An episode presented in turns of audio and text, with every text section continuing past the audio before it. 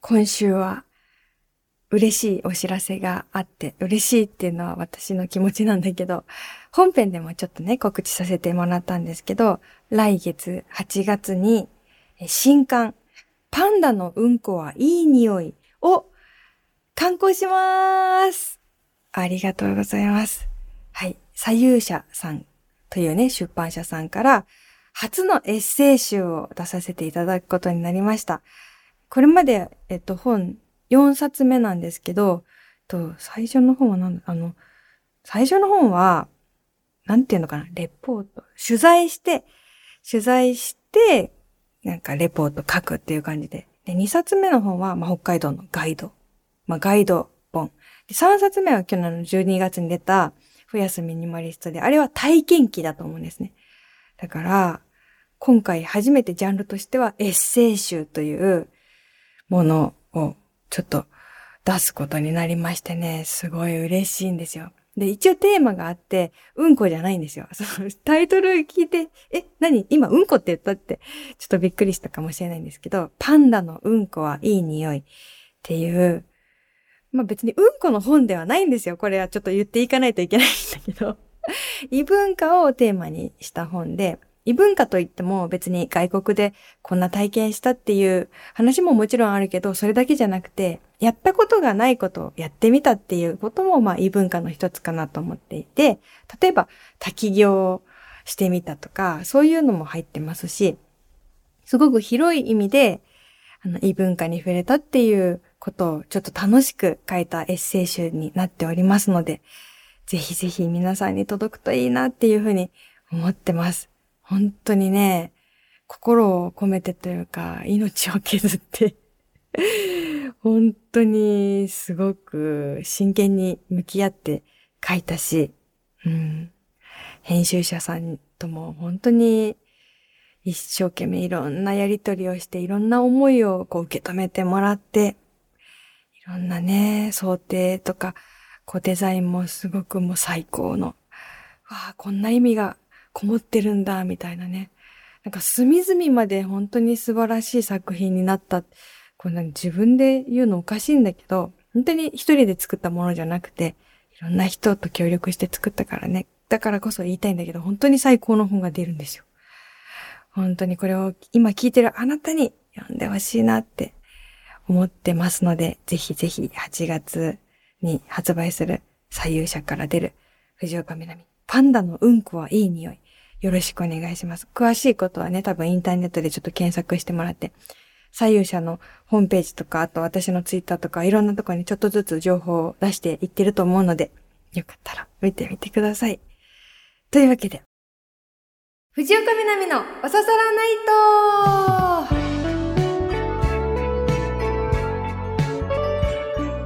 皆さん、やっほー藤岡みなみです。今週もポッドキャストオリジナルでお送りしていきます。ハッシュタグは番組本編と同じくおささらナイトをつけてつぶやいてください。この間ね、皆さん知ってるという人も多いかもしれないんですけど、プライムデーっていうね、セールがあったの、インターネットのセールが。アマゾンっていうさ、通販サイトあるじゃないですか。アマゾンの年に一度のセールらしいんですよ。すごい大きいセールらしくて、まあ、いろんなものが割引になってるし、なんか値引き率も結構高いみたいな話で、毎年話題になるんだよね、多分ね。そう。で、結構周りの人がさ、わあ、こんなに買っちゃって、玄関にいっぱい届いてるとかさ、もう名前も使ったよとか、結構いろいろ言っててさ、うわ、みんなそんなにこぞって買ってるんだと思ったらさ、どうしても焦るじゃん。え？自分が今欲しいものがなくても、え、そんなに安いんだったら買わないとなんか損かなくらいにさ、思っちゃうじゃん。で、わかるよ。その、そういう風に思うこと自体が良くないっていうのはわかる。みんな別に欲しいものがあって買ってるんだから、自分は別に欲しくなければ流されなくていいってわかってる。セールだろうが何だろうが買わないのが一番お金がかからないっていうのはわかってるんだけど、わかった上で気になっちゃった。しかも、そのセールに気づいたのが、終わる4時間前かなあと4時間とか言って出ててさ、え？ー、とか言ってもっと焦るじゃん。本当にいろんなものがあって、日用品が安いのが割と特徴らしいんですけど、家電とか、キャンプグッズとか、まあ服とか靴とか、まあ本当にありとあらゆるものがあって、でさ、なんか買いたいってモードに入ったはいいが、やっぱさ、最近物欲がちょっと減ってるっていうのもあり、欲しいものがわかんなくて、わかんないなら買わなくていいんだよ。本当に。それも分かった上で、ちょっとなんか欲しいものと出会えるかなと思ってさ、見てたの、いろいろ。キャンプグッズ買おうかなと思って。キャンプグッズ欲しいし、高いじゃん、キャンプグッズって結構。だから、安くなってるんだったら欲しいなと思って、ちょっといろいろ見てて、ハンモックとか、寝袋とか、テントとか、あとあれ知ってる？私ちょっと密かに今憧れてるのが、あれなんて名前なの？カゴでさ、こう、コロコロ引けるやつでさ、だから駐車場とその芝生との間を大きい荷物を入れて運べるみたいなあるじゃん、カート。あれをたまに広い公園で見るのよ。あれにいろんなものを乗せてコロコロ転がしてる人。あれかっこいいなって思っててさ。なんか慣れてる感じあるし、いろんなものを持ち込めるじゃん。例えばピクニックしようって思った時にさ、もう食器とかもさ、持って行ったりしたらほんと楽しいじゃん。だかあのでかいカゴ欲しいなって思ったけどさ。まあ1万5千円ぐらいするのか。うん。1万5千、コロコロ転がすカート、何回使うんやろなとか思ったらさ、やっぱ、ちょっと踏ん切りはつかないじゃん？あと寝袋とかもさ、もう使う予定がまずないのよ。一生に一回ぐらいかな。まあ私がこれからキャンプにもっと本格的にハマる可能性はある、あるけど、あるけど今のところ使うかも、わからないものをちょっと買えないと思うし、あとテントめっちゃ欲しかったんだけど、テント持ってんのよ。持ってるなら買っちゃダメよ。持ってるなら買っちゃダメ。当たり前だよ。当たり前なんだけど、一番欲しいなって思ったのはテントだったの。なんか私が持ってるテントめっちゃ可愛くて、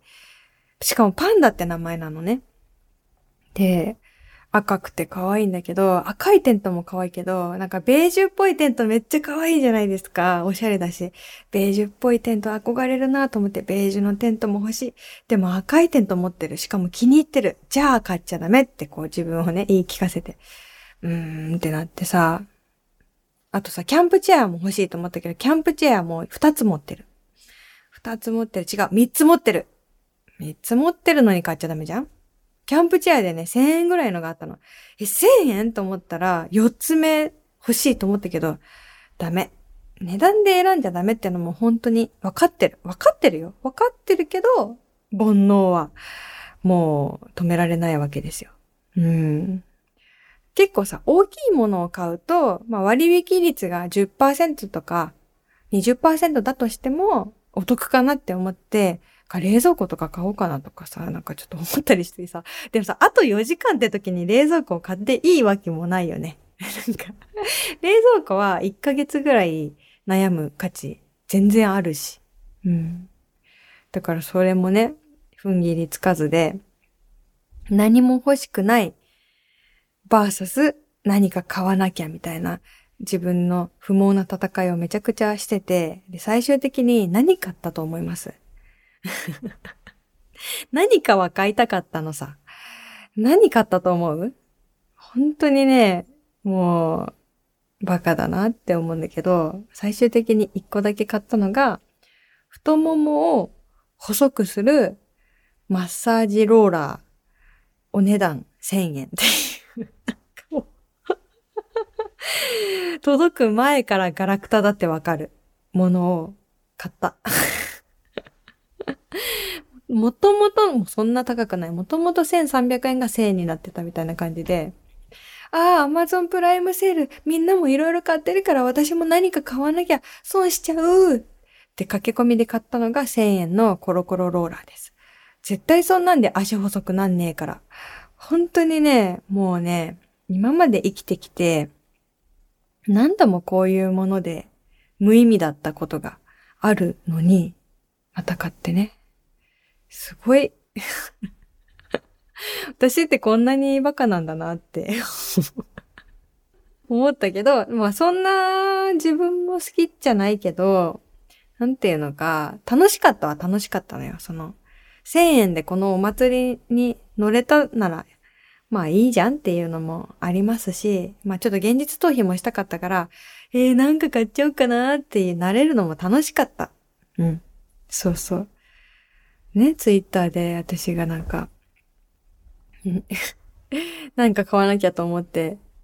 欲しいかどうかわからないものを買っちゃいましたみたいなツイートしたらさ、なんかさ、値段で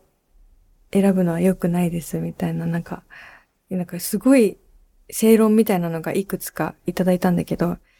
それね、本当にね、びっくりすると思うんだけど、知ってんのよ。知ってる？知ってるけどやったと思って。何が増やすミニマリストだよと思って。まあでもね、増やすミニマリストっていう本去年出しましたけど。私こそが増やすミニマリストだと思いますよ。ミニマリストじゃないんですよ。もうガラクタをどんどん増やすミニマリスト。それが私。うん。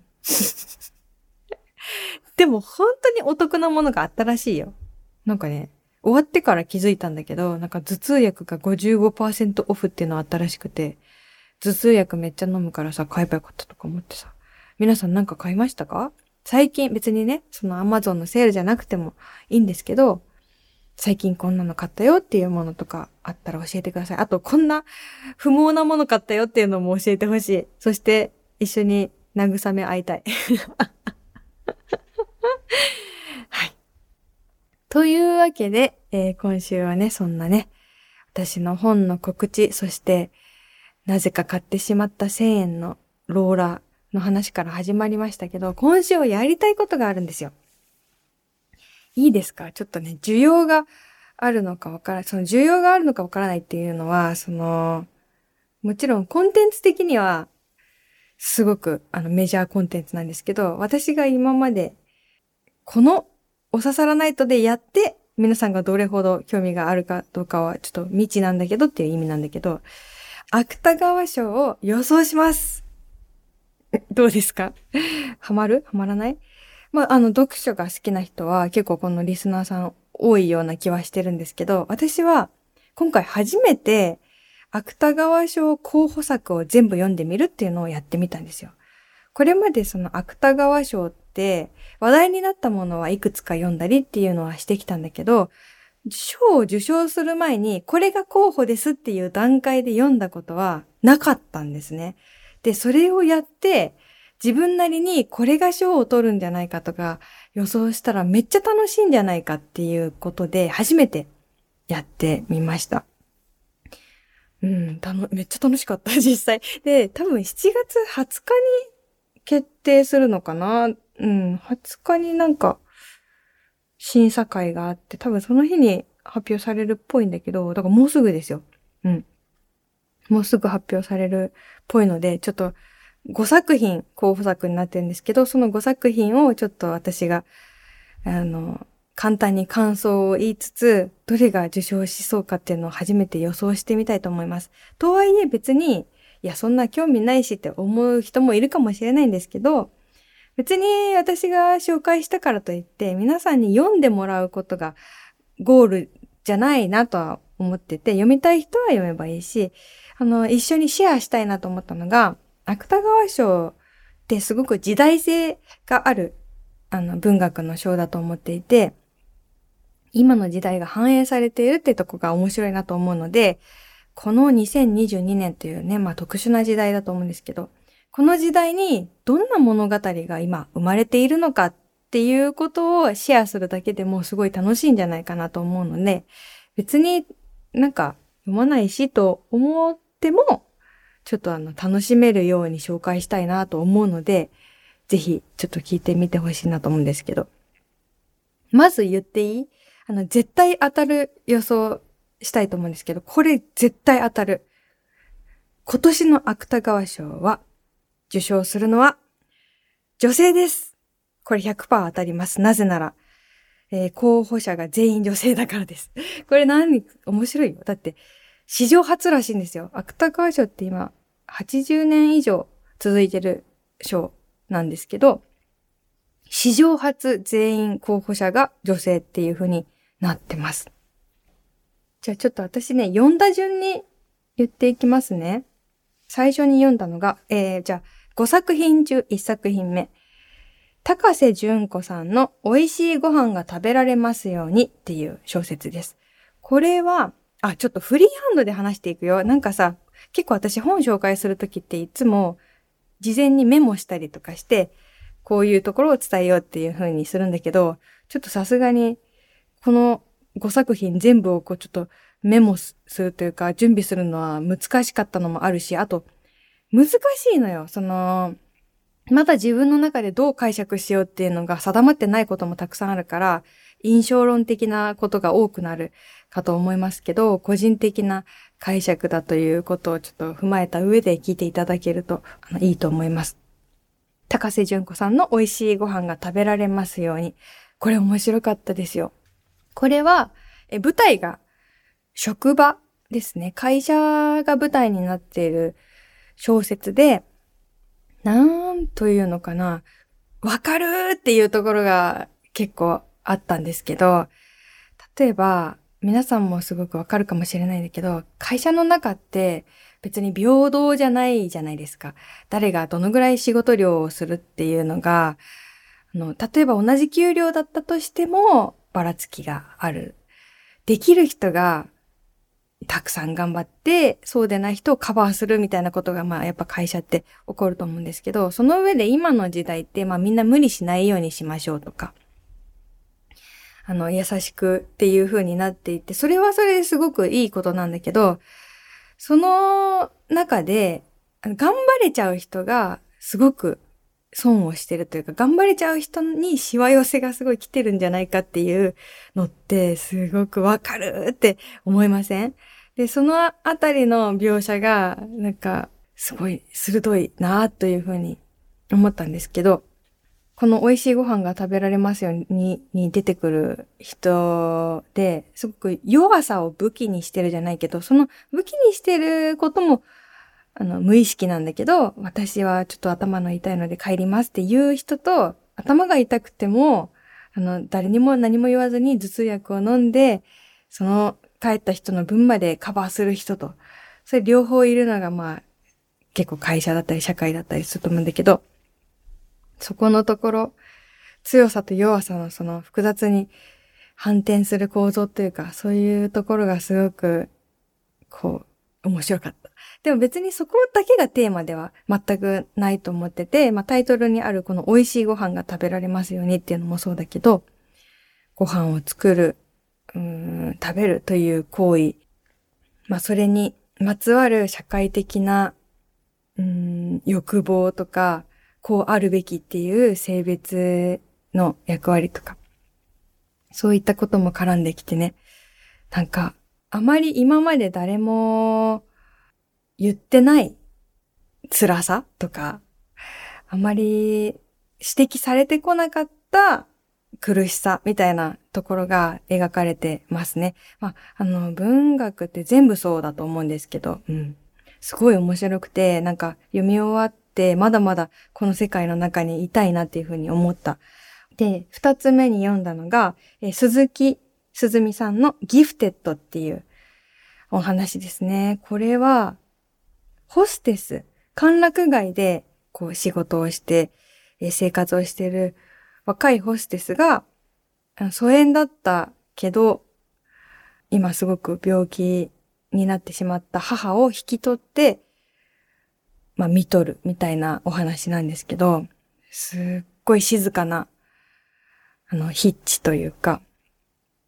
歓楽街って言うとガヤガヤしたイメージがあると思うんだけど、そのガヤガヤしたイメージとは正反対みたいな、すごい静筆な世界観で、だからこそ印象的な音だったり、光だったり、描写があるんですね。本当にこれも、まだ自分の中でどうやって受け止めればいいのかわからないし、この鈴木さん自体もいろんな読み方してくださいってね、おっしゃってるの見たんだけど、一つはなんか自分の体を売ることみたいな、体を売ることについていろんな角度から考えたいっていうのがテーマとして、それはライフワークとしてというか、あるらしくて。うん。それも一つのテーマなんだけど、私はすごい終わり方がめちゃくちゃ好きで、すっごいささやかな、とある作品がね、最後に出てくるんだけど、そのささやかさが強烈だなって思って、普通だったら、これがもっと、なんだろう、エンタメ作品だったら、もっとわかりやすいというか過激なというか派手な、そんなことが最後に来ると思うんだけど、むちゃくちゃささやかなラストシーンがあって、そこが、ささやかだからこそ、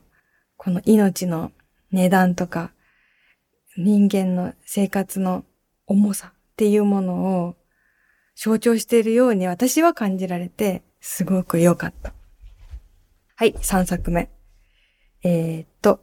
3作目に読んだのは山下博香さんの悪定です。ひらがな4つで悪定って、これ悪態をつくの悪態。悪態があの方言で悪定ってなってるんですけど、これも面白かった。なんかね、読まさるめちゃくちゃ。よ、あの、気づかないうちにどんどんどんどん読んじゃう、すごい心地よく読めるような文章で。でもね、なんか苦しかった、すごく。まあ、苦しさもね、良さなんだけど、まあ、介護の話ですね。しかも、すごく嫌いな相手というか、まあ、苦しい人間関係の中で介護をしているっていうのが、まあ、主な、あの、軸なんだけど、まあ、いろんな搾取というか、離れればいいのにと、勝手にね、こっちは思うけど、でも、そんな人から逃げられず、どんどんケアをする側になってしまう人っていうのは世の中にたくさんいると思うんですね。で、なんだろう、本当に、一言で言えない。一言で言えないのが文学だなってすごく思うんだけど、例えばさ、なんか、ま、ちょっとね、なんかいいなって思う瞬間があるのよ。その苦しい介護の描写の中でも、なんか、こう、キラリとこう光る日常のきらめきみたいなのをさ、ちょっと感じるさ、時とかあるんだけど、でもそんなものに絡め取られたくない。なんていうのかな。難しいな。嫌いな相手だけど介護できてよかったね、みたいな。嫌いって言ってるけど、実は好きだった。なんか心のつながりちょっとあるよね、みたいな。なんか絶対にそういうまとめ方をされたくないっていう話で、そう、そういうふうにまとめられるもんかっていう強さが小説とか文学にはあるんじゃないかなっていうふうに思ってますね。うん。すごく辛かったけど、めちゃくちゃ読み応えがあって面白かった。えー、続いて、年森明さんの NA。これが一番若者っぽい小説になるのかなと思うんですけど、NA、N スラッシュ A っていう表記で、NA っていうのが、not applicable, applicable と、あと、not available みたいな。えっと、該当なしっていう意味らしいんですよね。NA で。該当なし。この小説は、まあ、女子高生が主人公なんだけど、まあ女子高生っていうこと自体すでにもうラベルがベッタベタに貼り付いてる言葉ではあるんですけど、多分 LGBTQ というか、うん、自分が女性とか男性とかそのカテゴライズされたくないというか、該当なしっていうのはそういう意味だと思うんですけど、なんか生きてるだけでいろんな型にはめられていくじゃないですか。うん。そういうことが書かれてるって言ったらすごい雑な紹介だなって今私も自分で思うんだけど、なんか結構ね、一歩先を行ってるなと思うのが、まあ、例えばその、マイノリティの苦悩を描くとかっていうのはありがちだと思うんですけど、マイノリティの苦悩自体も消費されるとか、なんか、もう一歩進んでる感じのことがちょっと入ってて、すごく今の時代にあってほしい小説っていう感じもあるし、あとなんかね、言葉とかもすごく今のインターネットの親和性がすごく高いような表現が多くて、そういう生っぽい言葉っていうのが、こう、芥川賞で保存されていくっていうことも、文学にとってすごく大事なことなんじゃないかなって思ったりして、面白かった。うん。すごくどれもそうだけど、まだ誰も指摘してないこととか、言語化されてないことっていうのが、それをこう、まとめずに、あえて、この空気を保存しましたみたいな、そんな作品ですね。そんな作品が多いですね。えー、最後に読んだのが5本目なんですけど、小佐川千とさんの家庭用安心交付。えー、まず言うと、私はこれがダントツで好きだったんですね。というのはもうね、この小佐川千とさんっていう方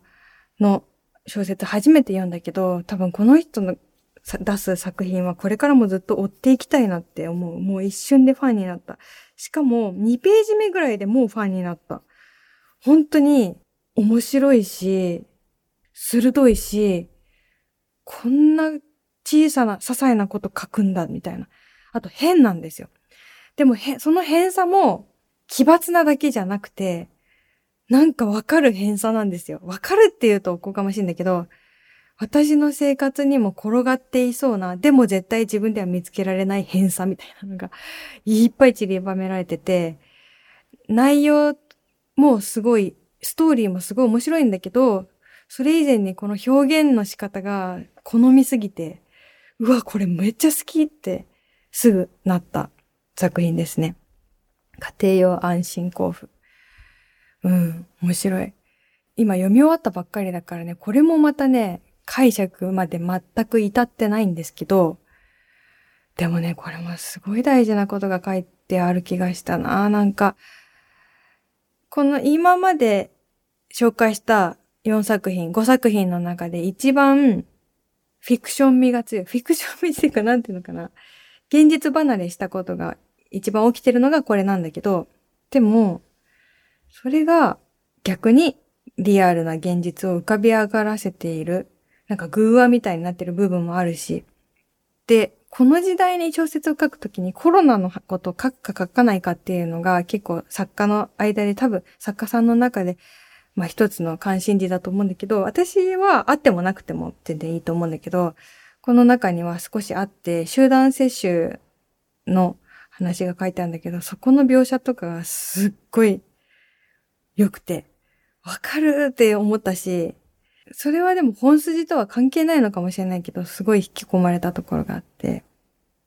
いやー、困って、本当に紹介するのむずいけど、多分本質のところは私まだ一言も触れられてないんだけど、多分自分が縛られているものとか、こだわらされているものとか、うん。まあそういうものっていうものからの逃亡というか、ファンタジーみたいなことも起こるんだけど、なぜかすごいわかるって思っちゃう話でした。うん。というわけで、今ね、5本紹介してきたんだけど、どう紹介の仕方？全然ダメ？ごめんね。本当に。あの、むずい。本当にむずいんだけど、話したいとは思うんだけどさ、で読んでなくても楽しい風に喋りたいとは思うんだけどさ、もうちょっと頑張るね、これから。うん。そんな感じで、どれも本当に今の世の中に誰もまだ言っていなかった感情みたいなものが入ってるし、どれが芥川賞に決まっても全然驚かない。もう全部面白いから。なので、あの、候補から予想を決めるのは難しいんだけど、まあ、一番好きだったでしょうは、その最後の家庭用安心交付で、これが受賞したらいいのはおかしいな。うん、でも、私、一押しなんですけど、どれがしそうかっていう予想で言うと、NA はかなり近いかな。NA が取りそうっていうのもすごい感じるんですよね。じゃあ、期待、自分の好みも込めて、じゃあ、私の予想は家庭用安心交付にします。小佐川千とさんのファンになったので、はあ、なんか今週とか先週とかめっちゃ忙しかったんだけど、芥川賞候補作を読むって決めて、それだけは空いた時間にやってたのすごい楽しかったんですよ。基本さ、芥川賞のさ、候補作ってめっちゃ短いんですよね。短編と中編の間ぐらいで単行本になっててもめっちゃさ、細いからさ、すぐ読めたの。すぐ読めるからいいんだけど、めちゃくちゃ面白かったし、やっぱり文学とは何かって誰にも本当の答えはわかんないし、ぜ、いろんなね、その審査員の作家さんたちとかも多分一人一人違う答えを持っていると思うんだけど、その中で文学、今の時代の文学の代表としてふたふさわしいものはどれなのかっていうのを考える過程で、多分、それ自体が文学とは何かっていうのがこの90年間ぐらい問われ続けてきたっていうのが芥川賞だと思うんですけどね。なんか、さ、それを読むっていうのがすごい楽しくてさ、今の時代を生きてるなと思うし、自分の、まあ、孤独とか、もやもやする感情とかもさ、うん、救われるというか、救われるは言い過ぎなんだけど、いろんなとこでいろんなことが同時に生きているなっていうのを感じることで、なんか今週というか今月はすごい私は支えられたので、年に2回あるんですよね。芥川賞の発表。うん。なんかまたやってみたいなっていうのは思いました。はい。ちょっと拙い紹介だったけど、どれか読んでみたいなって思うのがあったら嬉しいし、ちょっと今度の発表ね、一緒に楽しみにしてみましょう。喋りすぎちゃってるじゃん。ごめんなさい。皆さんからのメール紹介できなかった。来、来週いっぱい読みます。一個だけコーナーやるか。本当にそうかなのコーナーで一通だけちょっと読みたいと思います。本当にそうかなのコーナー。街に溢れるメッセージに本当にそうかなとプチ問題提起していくひねくれコーナーです。愛知県四谷サイダーさん。南さん、リスナーの皆さん、こんばんは、こんばんは。突然ですが、スーパーのお惣菜コーナーって、やたらみんな美味しく見えますよね。私はよく牛肉コロッケを買います。安くて美味しいし、ソースも合うし大好きです。でも、牛肉コロッケって本当にそうかな？と思います。中に牛肉入ってる？ほとんどじゃがいもでコロッケ。あほとんどじゃがいもコロッケ。100歩譲っても肉じゃがコロッケでは？このラジオを聞いて消費者庁的な機関が動き出すかもしれません。店頭から消える前に皆さんぜひ牛肉コロッケお試しください。うわーもう目の付けどころこれやられたって思いましたね。